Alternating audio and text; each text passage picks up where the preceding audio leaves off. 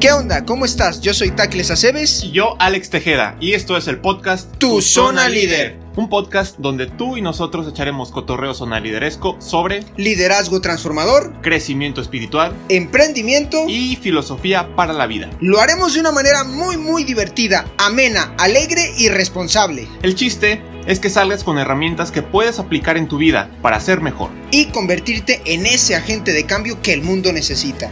Recuerda que hoy es el día para encontrar tu zona líder. Y hacerla crecer.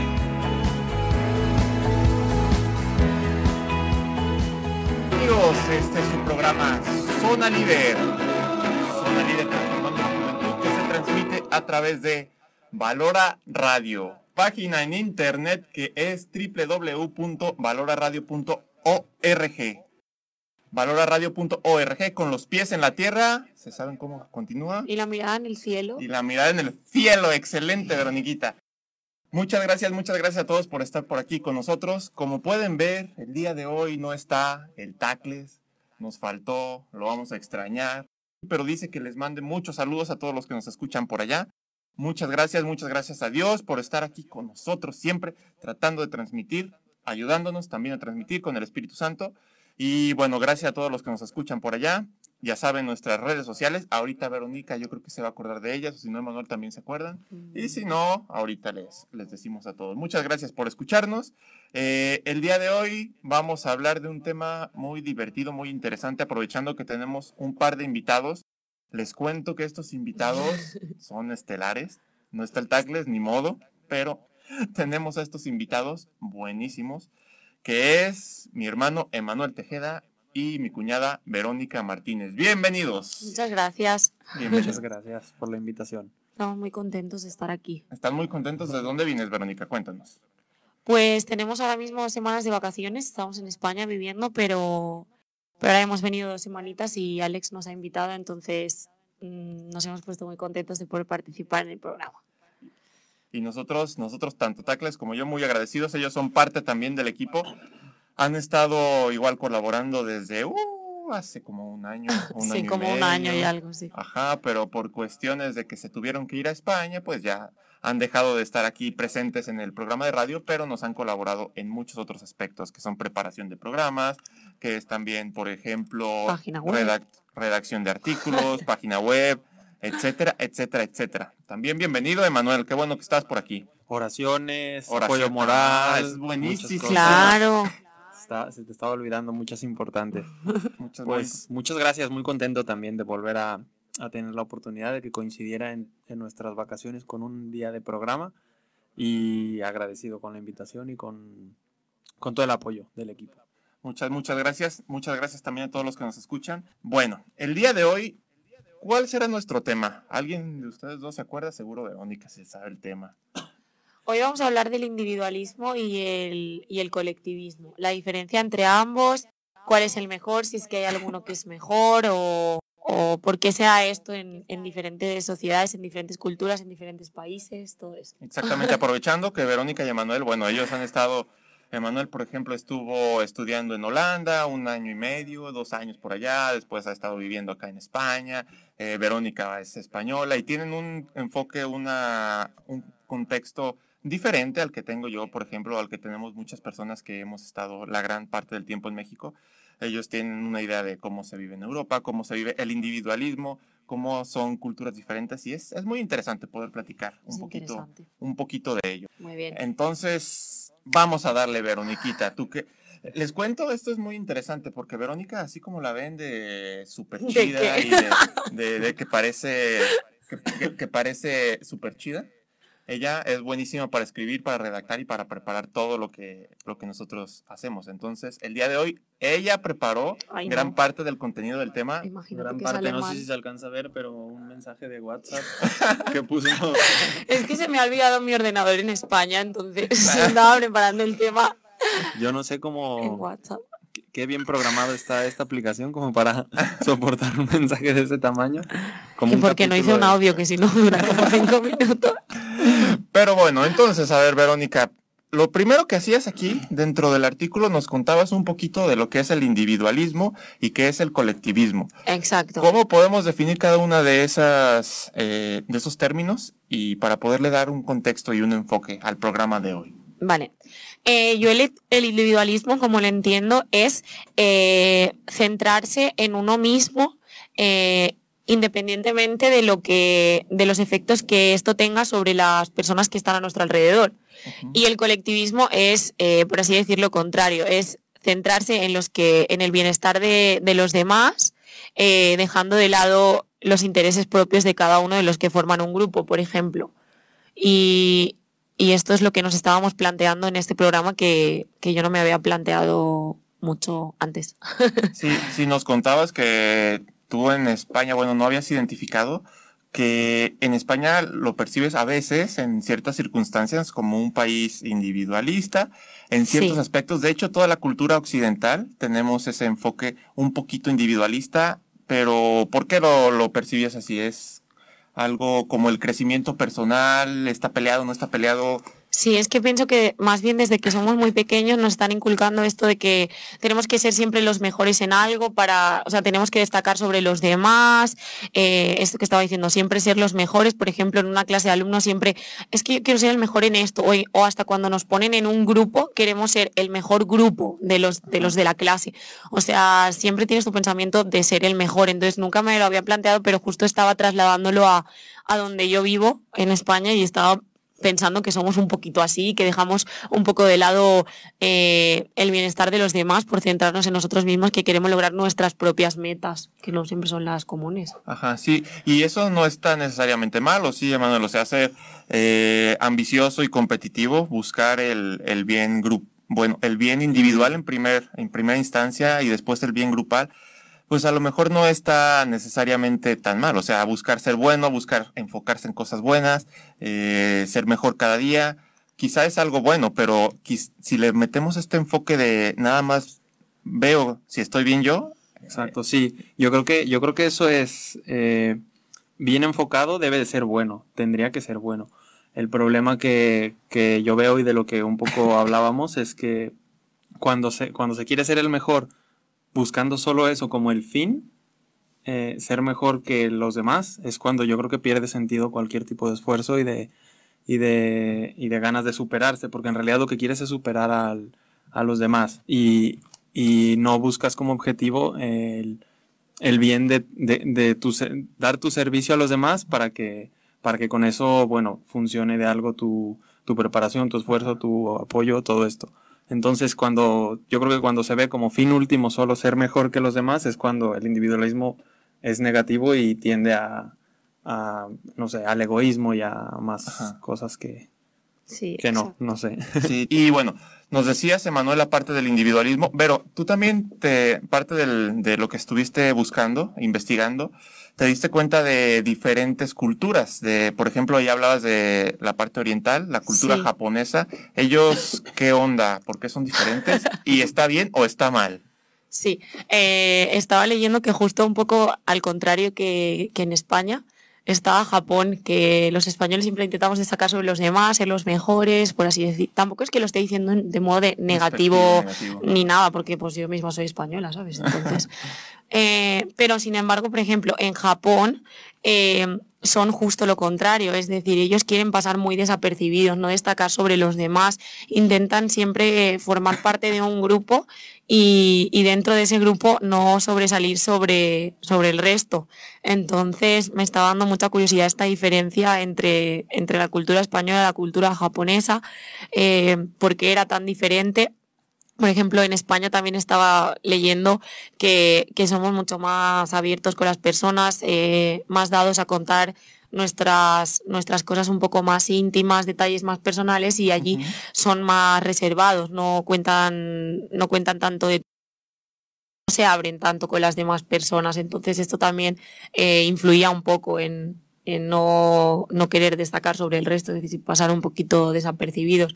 Y, y respecto a lo que decías de cuál es mejor de las dos, o, no es que una sea mejor ni peor, simplemente pienso que, que ya lo diremos, sí, que ya lo diremos un poquito más adelante más Ah. explicado, pero que está en el, en el punto interme- intermedio entre, entre ambos, ni un extremo ni el otro. Los extremos nunca son, nunca son buenos. Sí, los extremos nunca son lo mejor, ni Sí.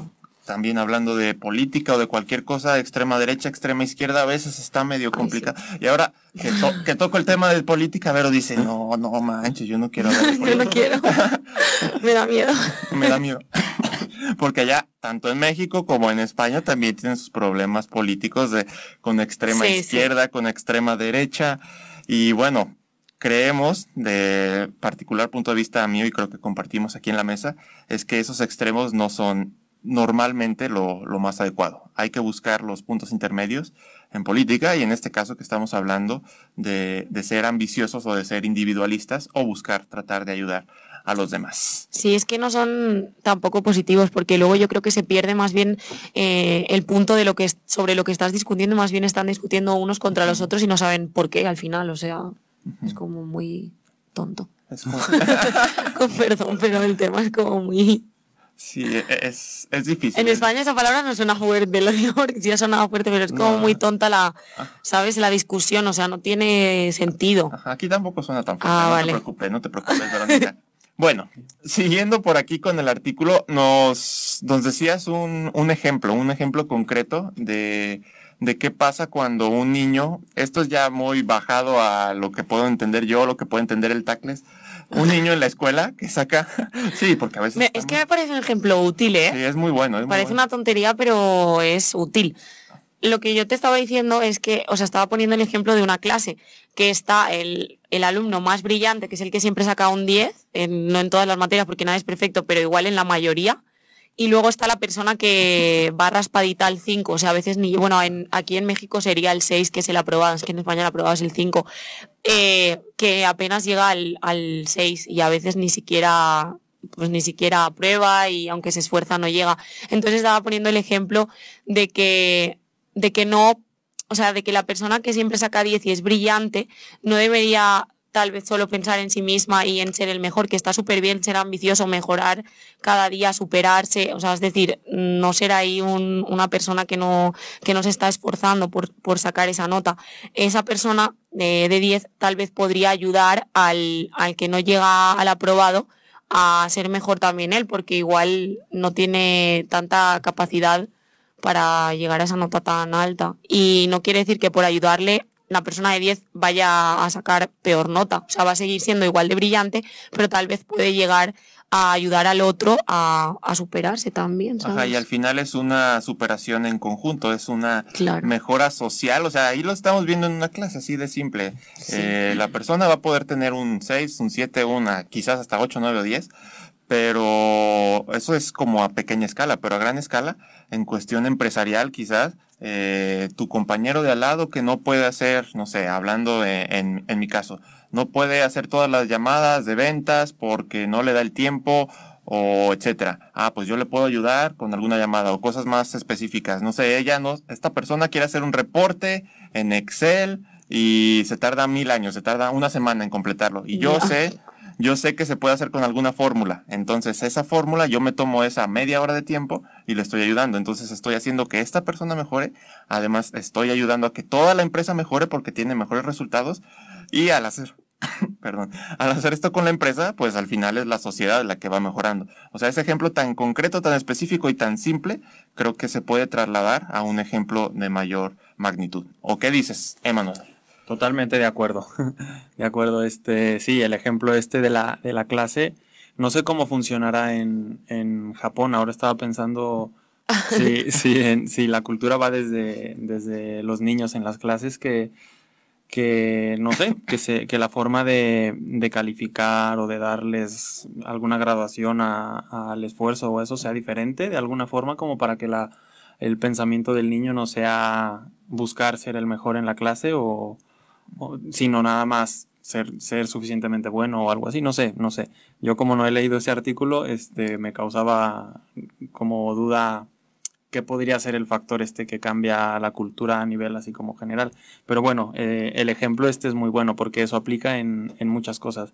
El individualismo cuando, lo mismo que, dije antes, a mí me parece que cuando se vuelve el fin solamente eh, ser, ser mejor tú, pierde, para mí pierde mucha validez, porque ir aplastando gente o ir aplastando Sí. compañeros, que es lo que normalmente pasa, que, que no es que vayas superando a, a un enemigo, por así decirlo, es que vas superando a compañeros o a gente que en realidad tienen, se supone que tendrían objetivos comunes. Entonces ahí es cuando se vuelve un poco incongruente y un poco tonto. Uy, no sé.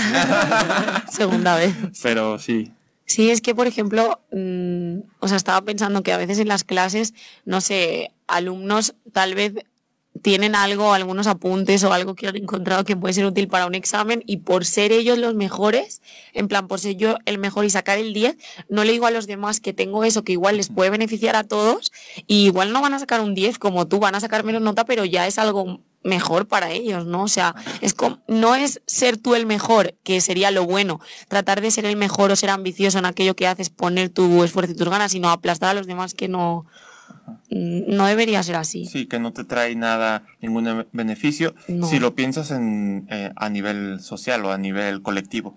Pero ya el problema es que en esta cultura en la que estamos actualmente es complicado. La sociedad se ha vuelto muy individualista. Por lo menos en esta parte occidental hablamos de eh, tanto Europa como América. Somos Sí. e- esa es la tendencia que se ha dado. Y en todos los aspectos, no únicamente en cuestión laboral, en cuestión de educación. O sea, en todos los aspectos hemos tenido, incluso en cuestión de diversión, buscamos, es, es, es complicado, es complicado. Muy complicado. Y bueno, por aquí tenemos Verónica. A ver. Digo Verónica porque hay- es, es, es el tema, es un Ay, tema Dios. interesante. Un, un ejemplo concreto. No, tú lo escribiste. A ver. Tú lo escribiste. Dice Dale, dale. aquí, mucha gente se pregunta sobre la situación de Cataluña. Tú lo escribiste. Ay, Dios. Tú lo escribiste. esto me da miedo. Yo no lo saco aquí a colación. ¿Fuiste tú? Sí, vale. Yo voy a dar mi opinión, me voy a mojar, que A se ver, dice primero, así. primero cuéntanos qué, qué situación hay en Cataluña y por qué lo, lo escribiste por aquí. Bueno, con perdón si alguien opina diferente, pero yo más o menos opino un poquito de esta manera y quiero ser un poco positiva y que la gente, no sé, entienda también la perspectiva que tenemos otras personas.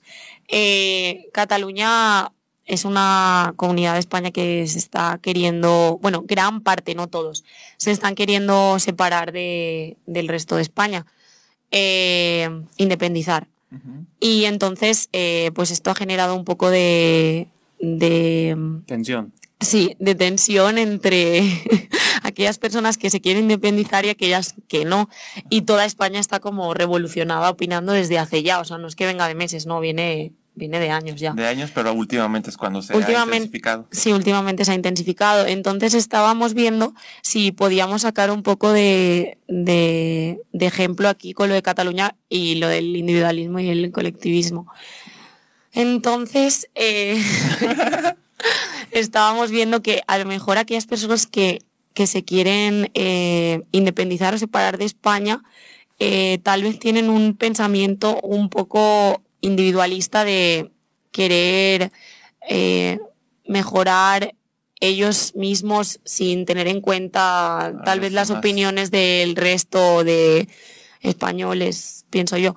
Entonces, no sé, a mí me gustaría, o sea, yo digo lo que a mí me gustaría porque lo veo como muy desde dentro el problema, que también es lo que estamos hablando, que es muy diferente cuando ves un problema desde dentro y lo ves desde fuera, eh, cambia la perspectiva total Ahorita vamos Eh, a platicar algunos ejemplos. algunos ejemplos, pero yo como lo veo así desde dentro y no tanto como aquellos que están en Cataluña que no quieren independizarse, no sé, pienso que me gustaría que todos nos uniéramos en un mismo pensamiento y a mí me encanta, por ejemplo, Cataluña en sí, o sea, me encanta Barcelona, me encanta la lengua que hablan, me encanta todo, o sea, me gustaría que todos pensáramos de una misma manera e intentáramos ser mejores en conjunto, o sea, como España en conjunto, ¿sabes?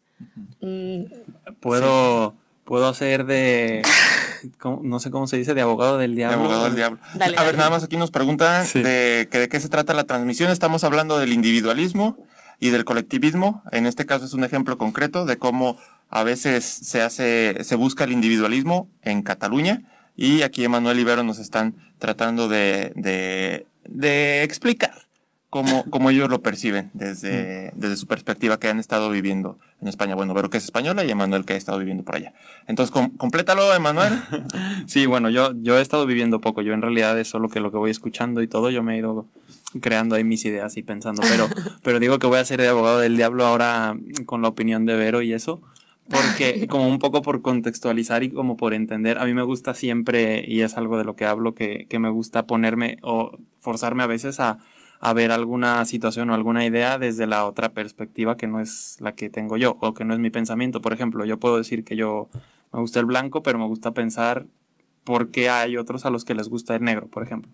Entonces, bueno, en este caso yo opino parecido a Vero, eh, pero, pero la gente que no, la gente de Cataluña que está con, con ideas a favor del independentismo, lo que se están, la situación como la ven ellos, creo yo, así como muy a grandes rasgos y un poco resumida, es eh, algo parecido al, al, ejemplo del niño de la clase que se saca un 10, que, que es como lo perciben ellos, no significa que es lo que yo piense. Por eso digo que voy de abogado del diablo que, que ellos sienten que, que, ese 10 les están quitando y se está repartiendo entre la clase para que los demás sobrevivan. Es un poco la idea que, que, que tiene la gente que va a favor del independentismo. Entonces, si te lo plantean así, bueno, te tienes que poner a reflexionar como para ver qué está pasando y a ver si ese colectivismo que, que se entiende en la situación es bueno o es, o es que se están pasando. Entonces, o es aprovecharse a lo mejor. O es aprovecharse, tal vez, ajá. Entonces es, ahí es la parte donde entra la reflexión y donde, bueno, podemos aquí aprovechar el tema para,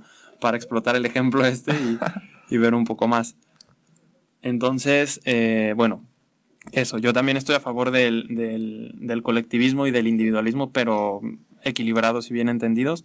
Y en este caso a mí me parece que, que, es, que es un caso de individualismo en el que no, el fin último es sentirse superiores un poco y sentirse con el poder.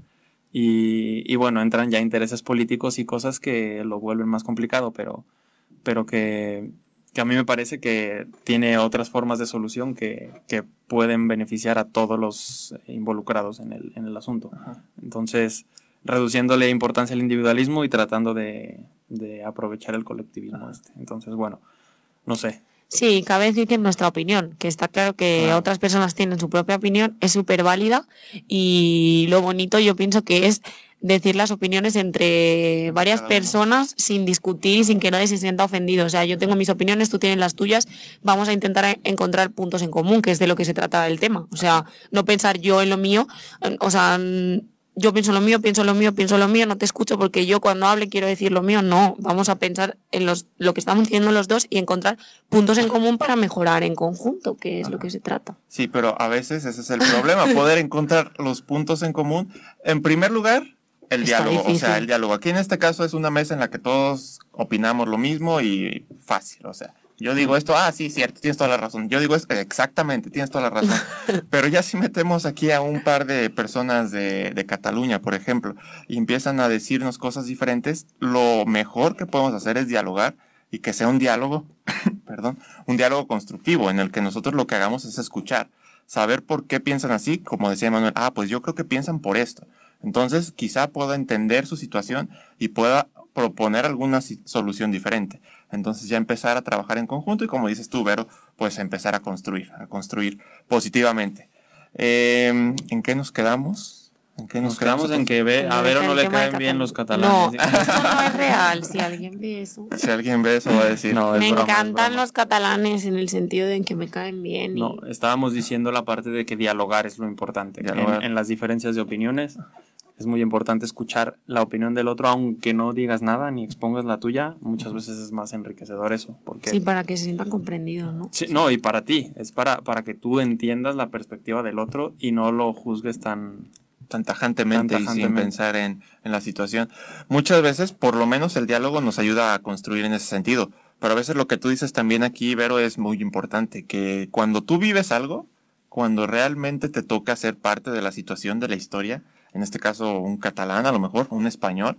Eh, no sé, hay muchos casos, estábamos platicando de personas que están criticando eh, a los lesbianos a lo mejor, eh, a las lesbianas, eh, a los homosexuales. Pero cuando les toca que su hermano sea un homosexual, entonces ahí dices, Igual es diferente. ah, caray, y, y ya puede cambiar tu perspectiva y seguramente puede cambiar.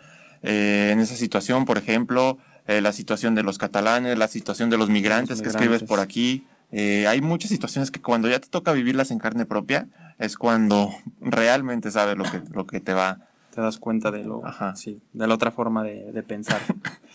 de la Sí. otra forma de pensar. Eh, o, o- tú por qué lo escribías aquí, Vero? La- hablas principalmente de los migrantes, de cuando llegan de África a España. A ti te ha tocado vivir eso, a nosotros acá nos toca a los migrantes que Claro. van de pasar. Y que también te tocó vivir el año pasado. Exacto. Año antepasado que estuviste por aquí. Eh, Sí. ¿Por qué lo mencionas, Vero? Es que me parece también un tema muy, o sea, cuando lo veo en las noticias en España y aquí en México y todo, me da como mucha tristeza, o sea, porque es una, es una situación muy difícil que mm, para nadie es fácil de solucionar este problema que hay de que, por ejemplo, De la migración. Claro, de la migración, o sea, por ejemplo, africanos que en su país no pueden trabajar de nada, no tienen recursos para nada, viven en, en unas condiciones malísimas, o centroamericanos que en sus países, no sé, igual hay mucha violencia, ¿no? no se sienten inseguros, eh, las mafias, ¿no? Sí. Los están amenazando, Está, está. De o hecho, te el Papa unes. Francisco, perdón, Vero, Perdón, que, te, que te interrumpa, pero el Papa Francisco, el, el primer viaje que hizo, su primer viaje apostólico, fue en Italia, a la zona sur, en donde llegan los, las personas africanas, porque no se había atendido esta parte de la migración. Es algo, un tema trascendental, tanto para los católicos como para los no católicos. Entonces, el Papa Francisco nos invita y nos dice todo el tiempo, y de hecho lo, lo transmitió de esa forma, visitando el primer lugar. No recuerdo cuál fue el lugar, igual si alguien lo sabe por aquí que nos lo escriba, pero, pero es, es muy importante para el Papa Francisco y para todos nosotros también. Perdón, ahora sí. Sí, no, eso, de- me ha gustado el comentario que has hecho, muy enriquecedor. No sé, ha gustado. Eh, eso que estaba diciendo de, de los migrantes, que, que es una situación muy difícil, personas que están en una situación que a ninguno nos gustaría vivir y que yo siempre lo pienso, o sea, qué afortunada de nacer en un sitio que tú no lo eliges, o sea, es súper afortunado vivir en un lugar que, que tiene unas condiciones, no sé, por ejemplo, tan buenas como nacer en España, nacer en algunas partes de México, en unas familias, en otras. O sea, ya de por sí tienes como una ventaja, que por qué tengo yo esa ventaja y los demás no, no les ha tocado nacer en esas condiciones. O sea, a ti también te podría haber tocado, ¿sabes? Te tienes que poner un poco en la piel de los demás. Entonces, esas personas están migrando a otros países que consideran que tienen mejores condiciones para tener una vida mejor tanto ellos como sus familias. Eh, cualquiera de nosotros pienso yo que lo haríamos. Mm, Sí, buscar la, la mejoría individual Claro, y de la familia, porque a ti te ha tocado verlo en primera persona. sí, O sea, exacto. se van las personas, simplemente a lo mejor el, el señor solo que deja en su, en su Sí. país de origen a tres niños y a su esposa, eh, simplemente para buscar una mejor condición de vida y para poderle ayudar a su familia. Él lo que busca es mejorar y ayudar a su familia, Claro. mm, teniendo un montón de situaciones complicadas. A ti también te ha tocado, te ha tocado verlo, Emanuel. Así es, eh, sí, ese es una, un problema, porque es un problema eh, muy importante, yo creo. No solo pasa aquí en México, pasa en un montón de lugares en, en Europa y está muy... Ahí está muy marcado, es muy buen ejemplo para, para identificar la parte individualista y la parte colectiva de la situación. Y, y esto que decía Vero, lo que, lo que escribió, que el enfoque que le das a, a estar dentro de la situación, a opinar desde fuera. ¿Qué pasa? El ejemplo ese de, de los migrantes, por ejemplo, del caso que, que se dio hace poco aquí en México, de la ola de migrantes eh, hondureños, donde se veía por redes sociales una locura de comentarios y opiniones, todo el mundo como si fuéramos sociólogos y, y dando, Sí. dando nuestra opinión y diciendo, Sí. pero claro, cada quien desde su postura. Mucha gente eh, tachando de, no sé, hasta de fascistas y de no sé cuánto a, a la gente que no quería a los migrantes y otras personas dando diferentes opiniones, pero bueno, el caso es que estar desde fuera es, es una situación. Yo, ah, yo solo, no sé, no, no doy mi opinión, pero, pero me gusta ver las dos, las dos posiciones. Por ejemplo, en el caso de, de, de una persona que está a favor del- de los migrantes, hay, yo, a mí me tocó ver muchos comentarios y mucha gente que iba, que directamente decía que teníamos que ser abiertos, recibirlos y todo. Pero claro, eso implica dar de tu parte y, y a la gente a la que le toca realmente recibirlos y apoyarlos, eh, implica un sacrificio y un esfuerzo. que eso desde fuera pues no lo ves y no lo, y no lo valoras y lo ves como algo normal. Pero ya cuando te toca, entonces eso ya para mí ya es valioso decir que adelante con los migrantes y, y todo. Entonces está el caso del que opina desde fuera, pero que probablemente cuando le pasen por su ciudad y, le, y, y vivan en la esquina de su casa a dos, Ajá. eh, cambie su perspectiva y su opinión. Entonces, entonces ese colectivismo eh, relativo tal vez cambia de, de, De postura, posición. de posición. Ajá. Entonces es un caso que, que te, no sé, si estás dentro de la situación te obliga a ver la Sí. otra perspectiva. Si estás fuera, pues tienes tu opinión un poco más individualista.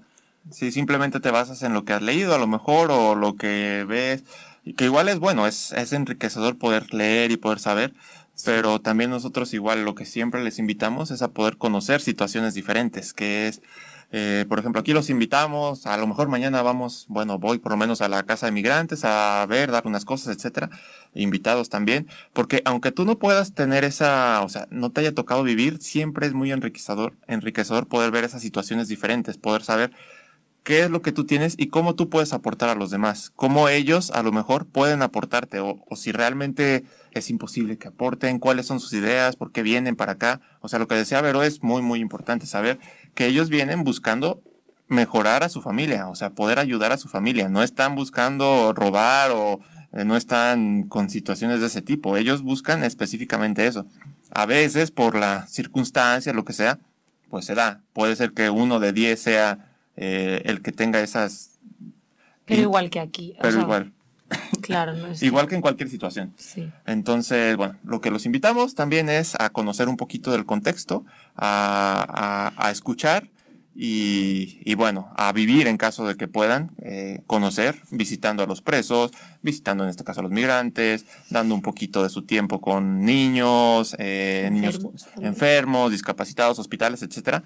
Eh, no es que sea de todos los días, no es que sea mi labor social de siempre, pero sí es muy, muy enriquecedor poder trabajar y ayudar en ese sentido porque te aporta a ti también, te aporta y te ayuda a crecer y a contextualizarte mejor. Exacto. ¿O qué dices? A ti, Vero, también te ha tocado muchas veces estar por ahí.